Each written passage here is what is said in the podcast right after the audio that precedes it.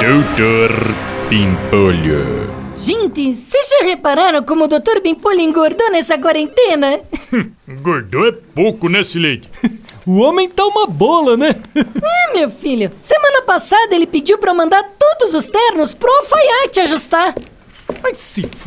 Vocês estão falando de mim, é? É, Não, não, Dr. Pimpolho. Claro que estão, meu. Acabei de ouvir você falando que eu mandei os ternos pro alfaiate ajustar. É, quer dizer... É, meu. Engraçado falar que o outro engordou na quarentena, é, né? Não, Dr. Pimpolho. Eu posso até ter engordado, mas e você, Sileidi? Você já se olhou no espelho, meu? Você já viu que você envelheceu nessa quarentena? Ai, Dr. Pimpolho, não fala assim, né? Você já viu que apareceu de ruga no canto do seu olho, Sileidi? Vai se olhar no espelho antes de falar dos outros, meu. É, E você, Silas? Tá falando aí de mim? Você viu que você perdeu de cabelo nessa quarentena, né, meu? Eu? É, meu. Antes da quarentena você tinha umas entradinhas, agora você tem uma puta uma careca aí, meu. É? E você, Gomes? Tá parecendo meu avô de tanto cabelo branco que apareceu na sua cabeça, ó.